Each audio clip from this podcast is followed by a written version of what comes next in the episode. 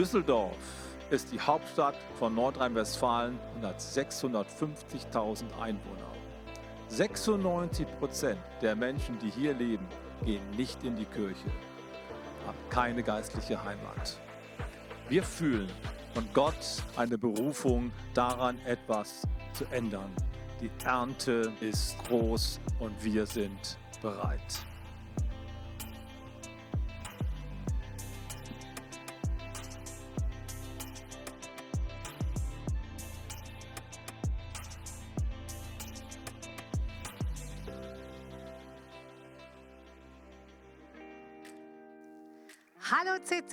Guten Morgen und herzlich willkommen heute wieder hier, Kirche Online zu Hause.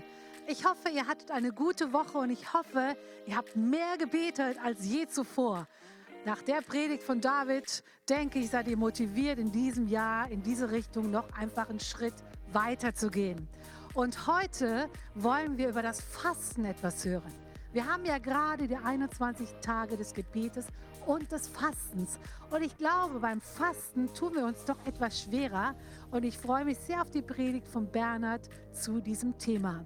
Nach der Predigt lade ich euch ein, gemeinsam mit uns und mit unserem Lobpreisteam einen Worship-Song zu singen und damit Gott zu ehren.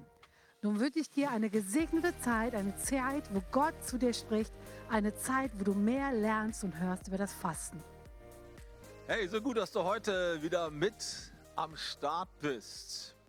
Heute gehen wir schon in die letzte Runde unserer 21 Tage Gebetsaktion.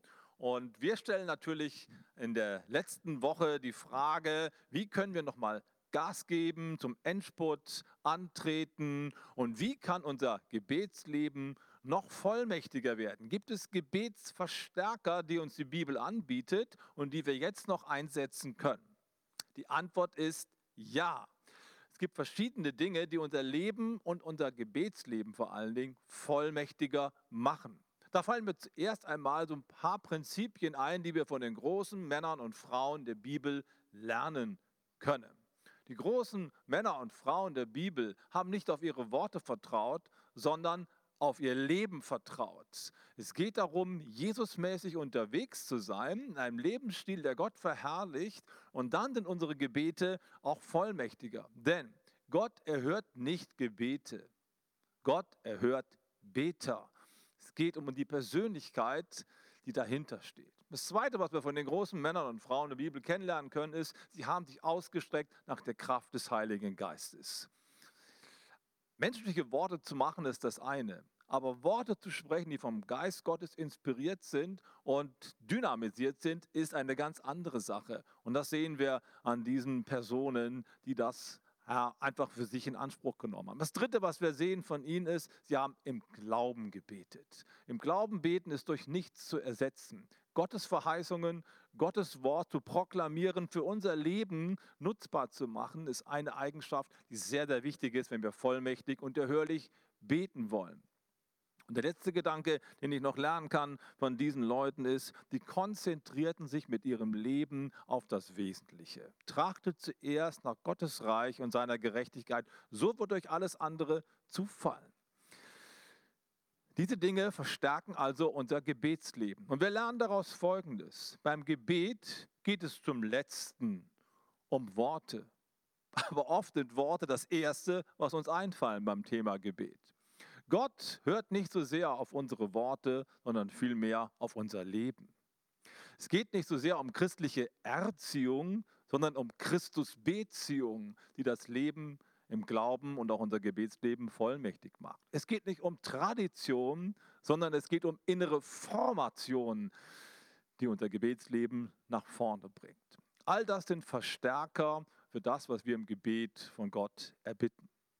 Einen Verstärker möchte ich heute, gerade auch in dem Endspurt unserer 21 Tage Gebet, nochmal ins, ins Rampenlicht sozusagen rücken, weil es oft so in Vergessenheit geraten ist. Ich spreche über das Thema Fasten und Gebet.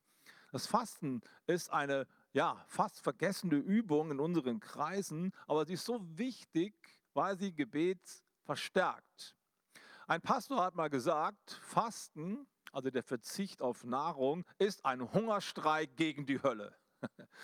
Das gefällt mir, ja. Fasten dynamisiert und bevollmächtigt dein Gebet. Fasten kann Strongholds brechen und Freiheit bringen.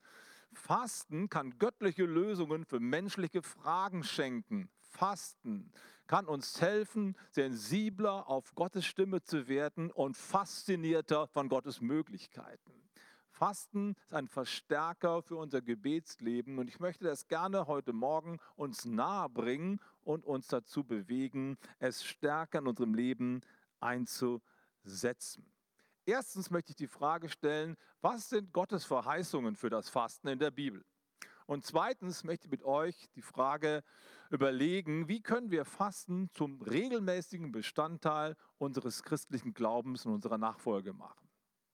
Erstens, Gibt es tatsächlich biblische Verheißungen für das Fasten?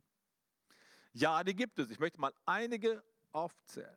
Erstens, Fasten und Gebet hat das Potenzial, Mächte der Finsternis zu zerbrechen und Erweckung auszulösen.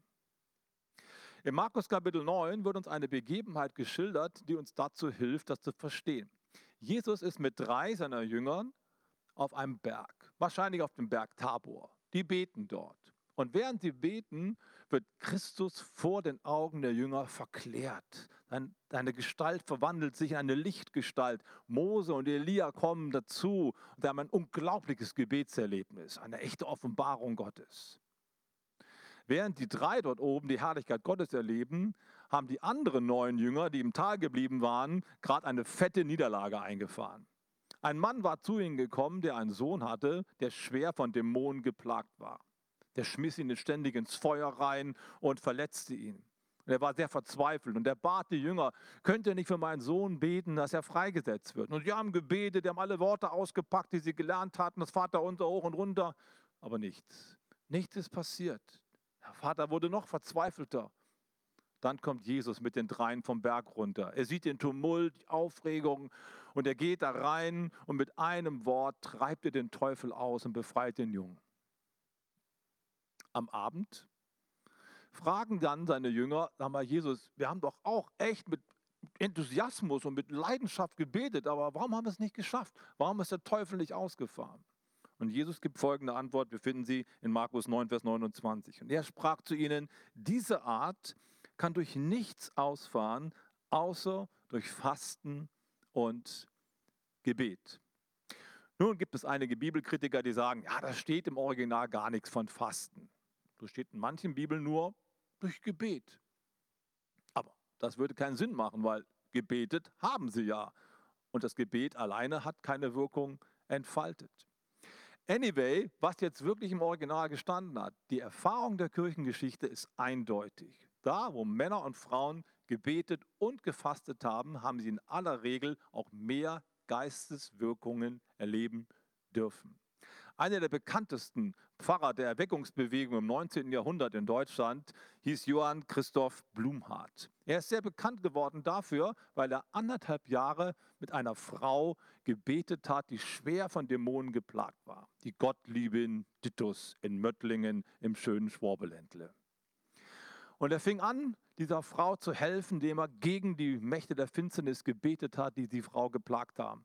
Aber es passierte nichts. Sein Gebet war ziemlich kraftlos und er war ziemlich verzweifelt.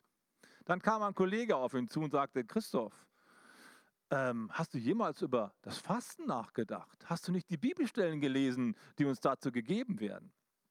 Dann fing er an, die Bibel auf dieses Thema hin zu durchforsten und stellte fest, ja, Fasten hat eine große Verheißung. Er fing also an, zu seinem Gebet das Fasten hinzuzufügen.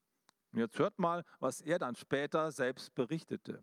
Er sagt, in dem Maß, wie das Fasten ein Fasten für Gott wird. Ein praktischer Beweis dafür, dass das, was wir erbitten, uns dringlich und wichtig ist. Intensiviert und stärkt es das Gebet, sodass es praktisch zu einem Gebet ohne Worte wird.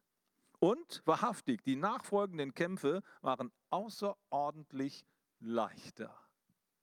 Ein starkes Zeugnis von Johann Christoph Blumhardt. Am 28. Dezember 1843 verließ der letzte Dämon die gottlieben Titus und die schrie laut auf, Jesus ist Sieger. Und dieser Schrei dieser Frau löste eine Erweckung aus. Es passierte Folgendes. Das ging in die Kirchengeschichte ein. Eine Woche später kamen vier Männer nach dem Gottesdienst zum Pfarrer und beichteten ihre Sünden und baten um Vergebung und bekehrten sich. Am 27. Januar, also vier Wochen danach, kamen 16 Personen. Die Woche drauf kamen 35 Personen. Die Woche drauf kamen 67 Personen. Die nächste Woche kamen 156 Personen und noch eine Woche später 246 Personen nach dem Gottesdienst. Die alle haben Buße getan, gebeichtet und ihr Leben Jesus gegeben. Nahezu das ganze Dorf bekehrte sich. Und auch das Nachbardorf nebenan. Ein halbes Jahr später wurde Pfingsten gefeiert. Und neben den beiden Dörfern, die ja auch mehrere hundert Leute umfassten, kamen noch 2000 Menschen aus der Umgebung zu diesem Pfingstfest angereist. Eine echte Erweckung. Ausgelöst dadurch, dass ein Mann gesagt hat, ich lasse nicht locker. Ich bete so gut ich kann, aber ich faste auch, um die Macht des Teufels zu zerbrechen. Fasten und Gebet in der Kombination hat das Potenzial, Mächte der Finsternis zu zerschlagen. Das sehen wir auch bei Jesus. Jesus wurde nach der Taufe erstmal für 40 Tage in die Wüste geführt und dort wurde er hart auf die Probe gestellt. Der Teufel hat alles aufgeboten, was er nur konnte, um diesen Mann zu Fall zu bringen. Wie hat es Jesus geschafft, dem Teufel zu widerstehen und ihn in die Flucht zu schlagen? Er fastete und betete 40 Tage. Das gab ihm geistliche Kraft, allen Angriffen des Teufels zu widerstehen, sodass er fliehen musste. Und am Ende, am Ende kamen Engel Gottes und dienten ihm.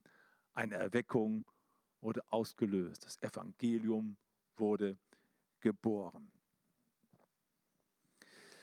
Lasst uns also daran glauben, dass Fasten und Gebet das Potenzial hat, Mächte der Finsternis zu zerbrechen. Das Zweite, was ich sehe, was Fasten hervorrufen kann, ist, dass Gericht Gottes umgewandelt wird in Heil Gottes. Eine faszinierende Geschichte dazu finden wir im Alten Testament im Buch Jona. Jona, der Prophet, bekommt den Auftrag, nach Ninive zu gehen und dort das Gericht Gottes zu verkündigen. Nach einigem Hin und Her landet er tatsächlich in dieser Stadt mit 120.000 Einwohnern, für die damalige Zeit eine absolute Megastadt. Er geht durch die ganze Stadt, er braucht drei Tage dafür und überall ruft er aus, in 40 Tagen ist hier alles kaputt. Gott wird Gericht bringen über Ninive. Ihr werdet alle sterben. Die Reaktion?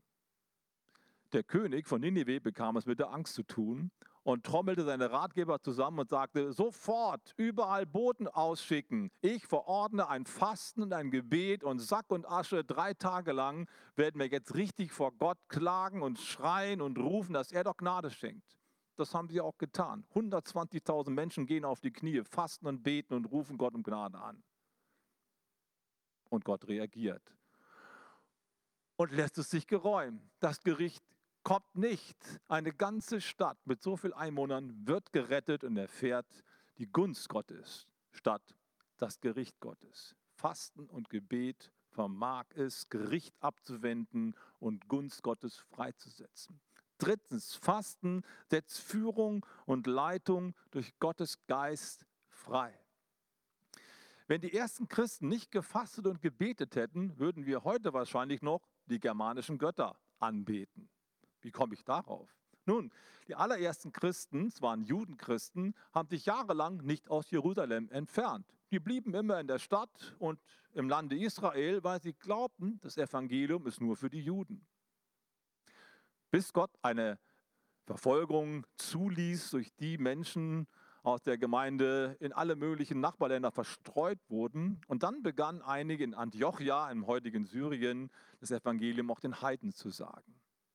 Und diese Heidenkirche in Antiochia fastete und betete, um den Willen Gottes zu entdecken. Was sollen wir jetzt tun, Gott? Was ist der nächste Schritt? Und schaut mal, was hier beschrieben wird in Apostelgeschichte 13. Es ist wirklich sehr beeindruckend.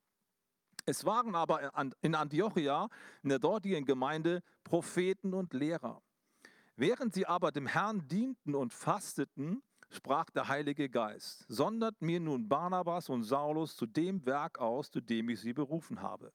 Da fasteten und beteten sie, nochmal, und als sie ihnen die Hände aufgelegt hatten, entließen sie sie. Und nun, ausgesandt vom Heiligen Geist, gingen sie zur ersten Missionsreise von Paulus. Und die brachte ihn nach Kleinasien, die zweite Missionsreise nach Europa und die dritte wieder an andere Orte. Fasten und Beten löste Führung Gottes aus, sodass die Christen der damaligen Zeit den nächsten Schritt Gottes mit ihrem Leben verstehen konnten.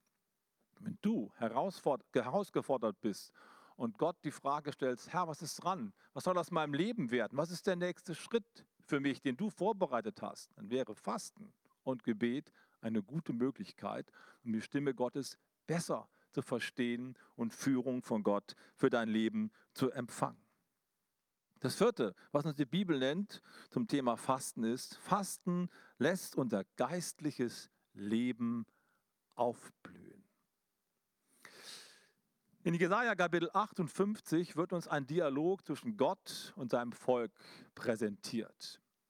Das Volk Israel beklagt sich bei Gott und sagt, Gott, was ist eigentlich los mit dir? Wir fasten und wir beten, damit du uns Gunst schenkst, unser Leben aufblüht und nichts passiert. Das ist nicht fair. Gott, du hast doch gesagt, Fasten bringt was, aber es bringt gar nichts. Hier heißt es dann folgendermaßen in der Antwort Gottes, begreift doch, während ihr fastet, geht ihr euren Geschäften nach und übt Druck aus auf all eure Arbeiter. Während ihr fastet, zankt und streitet ihr und schlagt mit gottloser Faust zu. Ihr fastet zur Zeit nicht so, dass ihr eurer Stimme damit im Himmel Gehör verschaffen könntet. Ihr fastet zur Zeit nicht so, dass ihr durch euer Gebet im Himmel Gehör bekommt. Das ist doch mal eine sehr, sehr positive Aussage, findest du nicht?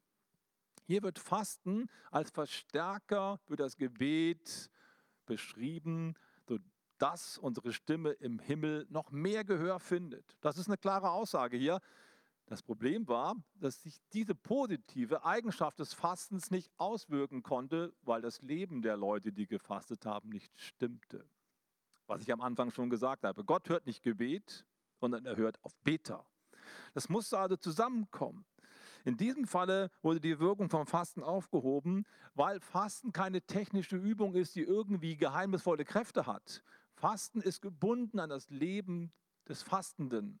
Beides gehört zusammen. Und das ist der Punkt, den Gott hier seinem Volk zum, äh, zum Ausdruck bringen möchte. Er möchte ihnen sagen, bringt euer Leben in Ordnung, lebt so, wie Jesus gelebt hat, und dann wird das Fasten eure Ausstrahlungskraft nochmal multiplizieren und euch in eine völlig neue Dimension, Dimension hinein katapultieren. Wir lesen mal ein Stückchen weiter, was es dann heißt. Wenn ihr euer Leben quasi in die richtige Richtung bringt und dann fastet und betet, passt mal auf, was dann passiert. Dann, Vers 10, wird dein Licht in der Dunkelheit aufleuchten und das, was dein Leben dunkel macht, wird hell wie der Mittag sein. Dann wird dich der Herr beständig leiten. Er wird deinen Körper erfrischen, sodass du einem bewässerten Garten gleichst und einer nie versiegenden Quelle. Deine Leute werden die Ruinen aus alter Zeit wieder aufbauen. Wow, was für eine starke Verheißung. Fasten lässt unser geistliches Leben aufblühen, wenn die anderen Bedingungen auch erfüllt sind. Alles gehört zusammen. Das ist ganzheitlich zu denken. Hier wird uns beschrieben, durch Fasten, Gebet und ein Leben, was Gott Ehre macht, blüht das eigene Leben auf. Das gesellschaftliche Leben blüht auf und auch die Kirche blüht auf. Hier im letzten Satz wird gesagt, deine Leute werden die Ruinen aus alter Zeit wieder aufbauen. Das ist ein Bild auf die Wiederherstellung der Schönheit und Kraft der Kirche. Die zweite Frage, die mich bewegt heute Morgen ist, wie können wir Fasten und Gebet zu einem regelmäßigen Bestandteil unseres Lebens machen? In der christlichen Tradition war es über Jahrhunderte ganz üblich, dass man regelmäßig gefastet hat. Wir sind ja hier im katholischen Rheinland und bis zum Zweiten Weltkrieg war es ganz normal, dass Katholiken am Mittwoch und am Freitag gefastet haben. Mein Vater hat mir davon erzählt. Als er ein Kind war, er ist in Köln geboren, war das noch normal. Am Mittwoch und am Freitag wurde gefastet. Warum am Mittwoch? Mittwoch ist der Tag, an dem Judas seinen Herrn verraten hat. Warum am Freitag? Freitag ist der Tag, an dem Jesus Christus für uns gestorben ist. Das war Tradition und wurde über Jahrhunderte praktiziert. Wir haben es leider aus dem Blick verloren. Zweimal die Woche, ganz ohne Essen, ist das nicht ein bisschen viel? Klingt viel, aber lasst uns zunächst mal festhalten, Fasten ist tatsächlich der Verzicht auf Essen. Ja, so meint es die Bibel. Manche meinen ja, ja, Fasten ist mehr so ein Bild für mehr sich auf Gott konzentrieren, Dinge weglassen, die nicht gut sind. Dazu gibt es genügend andere Bibelstellen, da brauchen wir nicht das Fasten. Wenn die Bibel von Fasten redet, dann meint sie tatsächlich den Verzicht auf Nahrung. Und das zweimal die Woche. Nun, wir werden gleich sehen, dass die Bibel verschiedene Formen von Fasten kennt, die uns helfen können, es trotzdem zu leben. Ich möchte mal die zwei wichtigsten heute Morgen nennen. Erste ähm, Art zu fasten ist tatsächlich der komplette Verzicht auf Nahrung. Nicht auf Getränke, auf Nahrung. Ein Tag, zwei Tage, drei Tage, bis zu 40 Tagen wird in der Bibel gefastet, um Gottes Wirken zum Durchbruch zu verhelfen. Die zwei ganz großen Höhepunkte der Bibel sind die Stiftungen des Bundes Gottes, Altes Testament und Neues Testament. Und beide Stiftungen Gottes, beide Einleitungen von Heilszeiten werden von einem 40-tägigen Fasten vorbereitet. Moses steigt auf den Berg Horeb und empfängt dort die zehn Gebote und das Alte Testament. Und während dieser Zeit fastet er. Jesus fastet 40 Tage in der Wüste, bevor er das Neue Testament bringt. Wir sehen ja also, bevor Gott mit Heilszeiten unser Leben beschenkt und bereichert, steht oft am Anfang eine geistliche Kraftanstrengung, die etwas freisetzt und etwas möglich macht. Haben wir schon drüber gesprochen. Fasten verstärkt geistliche Bemühungen. Und hier die 40 Tage sind schon außerordentliche Kraftanstrengungen Gottes. Es ist nicht der Normalfall und dazu möchte ich auch keinen überreden. Wenn Gott dich dazu leitet, herzlich willkommen. Ich habe die Stimme Gottes in die Richtung noch nie gehört, aber es ist möglich. Ich kenne Leute, die das gemacht haben.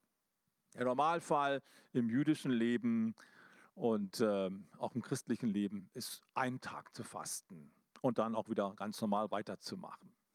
Und dazu möchte ich dich gerne bewegen. So mache ich das auch. Juden und Moslems Fasten immer von Abend bis zum Abend. Fasten nie länger als 25 Stunden, sagen die Juden, wegen der Gesundheit. Aber die machen das sehr, sehr clever. Sie beten oder sie essen am Abend des Tages vorher noch etwas, legen sich dann schlafen, dann am nächsten Morgen verzichten sie auf das Frühstück, auf das Mittagessen. Wenn es dann dunkel geworden ist, wird schon wieder gefeiert und gegessen. Ich finde, das kannst du auch schaffen. Den Tag über auf Essen zu verzichten und am Abend dann zu feiern. Das klingt doch gut. Was ist der Vorteil? Vor allen Dingen, wenn du arbeitest und nebenher dein Geschäft nachgehst. Natürlich ist es ideal, wenn du den ganzen Tag Zeit hast zum Beten und zum Fasten. Das werden die wenigsten möglich machen können, die im Berufsleben drin stecken oder in der Familie äh, in Schach halten müssen. Trotzdem hat es Kraft und Bedeutung. Denn wenn du nur die Essenszeiten, die du normalerweise einsetzt, einsparst diese Zeiten dafür nutzt, um zu worshipen, um in der Bibel zu lesen, um Fürbitte zu leisten, dann sparst du dir an einem Tag etwa eine Stunde, die du zusätzlich für Gebet und Gespräch mit Gott einsetzen kannst. Und das hat schon Kraft. Ich persönlich mache das seit vielen Jahren so. Ein Tag in der Woche faste ich genauso. Am Abend wird wieder gefeiert, wird wieder gegessen, aber tagsüber verzichte ich auf die Nahrung und versuche, die frei werdende Zeit für mehr Gebet und Gespräch mit Gott zu nutzen. Und ich glaube, das können wir schaffen, wenn wir es zu einer Gewohnheit machen, die für uns hilfreich ist. Ich erlebe regelmäßig, wie mein Geist aufmerksamer ist und ich Gott wirklich intensiver erlebe. Man muss ein bisschen üben, zugegeben, aber ich verspreche dir, wenn du dich auf diesem Weg machst, wird Gott klarer und deutlicher zu dir sprechen können als zuvor. Nutze diese Chance, um dein geistiges Leben nach vorne zu bringen und deine Gebetskraft zu vermehren. Die zweite Form des Fastens, die ich heute besprechen möchte, die ich vorstellen möchte, ist das Teilfasten. Wir praktizieren gerade 21 Tage des Gebetes und lehnen uns damit an eine Geschichte aus dem Alten Testament an. Daniel hat mal 21 Tage gefastet und dann eine großartige Gotteserfahrung gemacht. Aber dieses Fasten von Daniel war ein Teilfasten. Er hat auf leckere Speise, auf Fleisch und auf Alkohol verzichtet. Und diese Form des Teilfastens kann man auch länger durchhalten als nur einen Tag. Und von daher ist sie gut geeignet für ganze Phasen, zum Beispiel für die sogenannte Fastenzeit zwischen Aschermittwoch und Ostern.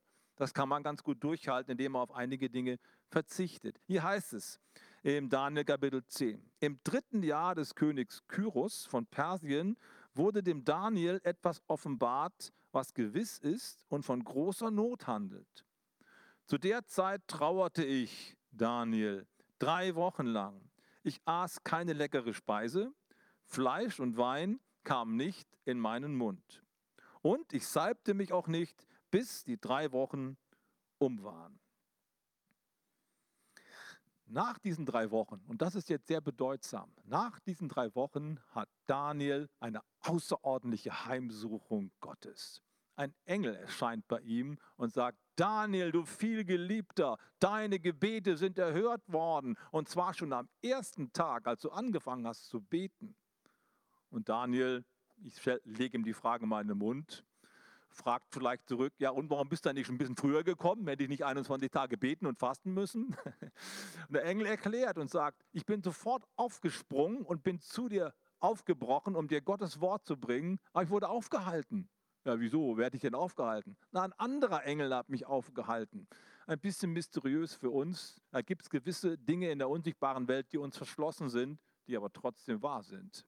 Die wir nicht durchblicken können, aber die auf uns einwirken. Dieser Engel sagt also, ich wurde aufgehalten von einem anderen Engel 21 Tage lang und dann wurde ich freigesetzt. Die Botschaft ist die, dieses anhaltende Gebet und Fasten setzte letztendlich dunkle Mächte, äh, die wurden überwunden und der Segen Gottes wurde freigesetzt. Das ist die Botschaft. Also dieses Fasten hat auch Kraft. Fasten ist kein Hungerschrei gegen den Himmel, sondern ein Hungerschrei gegen die Hölle, damit die Mächte der Finsternis, die Gottes Pläne und Gottes gute Gedanken aufhalten wollen, überwunden werden, sodass Gottes Botschaft freigesetzt wird. Das sehen wir hier sehr, sehr powerful. Auch das ist eine gute Art zu beten. Und ich möchte dich gerne gewinnen, Fasten zum Teil deiner Christusnachfolge zu machen. Das ist unser Ziel beim Fasten. Es geht darum, um unser Gebetsleben zu verstärken. Wir kämpfen nicht gegen Fleisch und Blut, sondern gegen die Mächte und Gewalten in der Himmelswelt, sagt die Bibel. Und deswegen müssen wir auch geistliche Mittel einsetzen, um geistliche Frucht hervorzubringen. Dazu lädt uns die Bibel ein. Und am Beispiel von Daniel sehen wir ja, wie Gottes Heil freigesetzt werden kann, indem man es wirklich ernst meint. Fasten ist ein Verzicht. Und Fasten ist nicht nur für dich gut, wir haben es vorhin gelesen in der Apostelgeschichte 13. Fasten für Gott. Gott zu dienen mit Fasten und Gebet bedeutet, dass wir uns Gott zur Verfügung stellen und nicht darauf schauen, was wir davon haben, sondern wir haben vor allen Dingen das Verlangen, dass Gott zum Zuge kommt und er möchte das gerne durch uns tun. Manche Strongholds werden nur durch vermehrten geistlichen Einsatz überwunden. Fasten und Gebet gehört definitiv dazu. Jesus wurde einmal kritisiert, weil seine Jünger nicht gefastet haben wie die Jünger des Herodes und die Jünger von Johannes dem Täufer.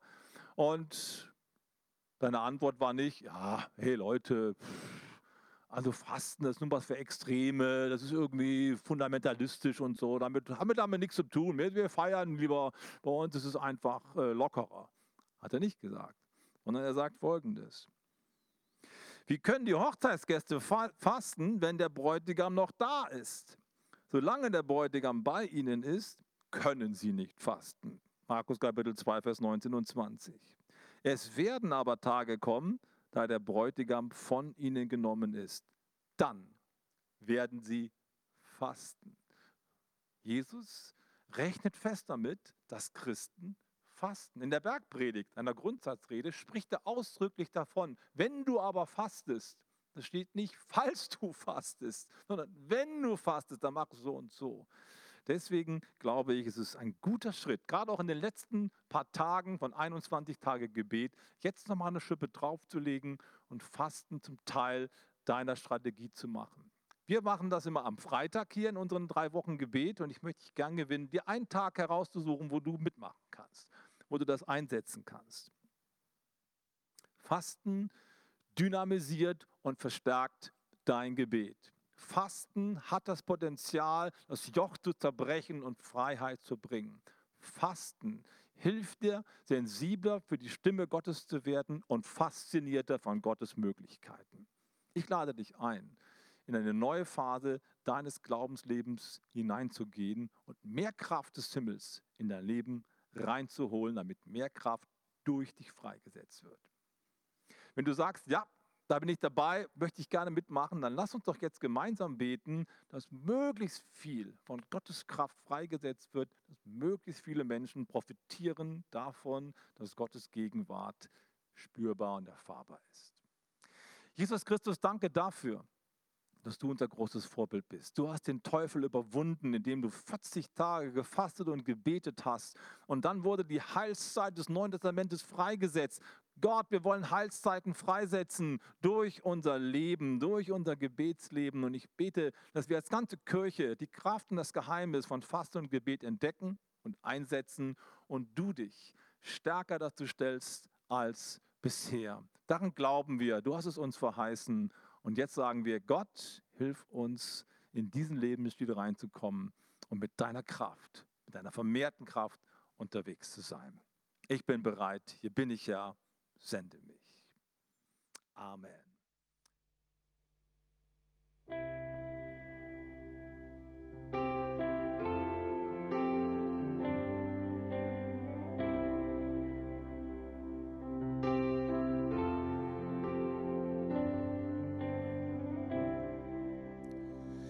Du starbst für mich im Kreuz, damit ich lebe in der Freiheit, die du gibst.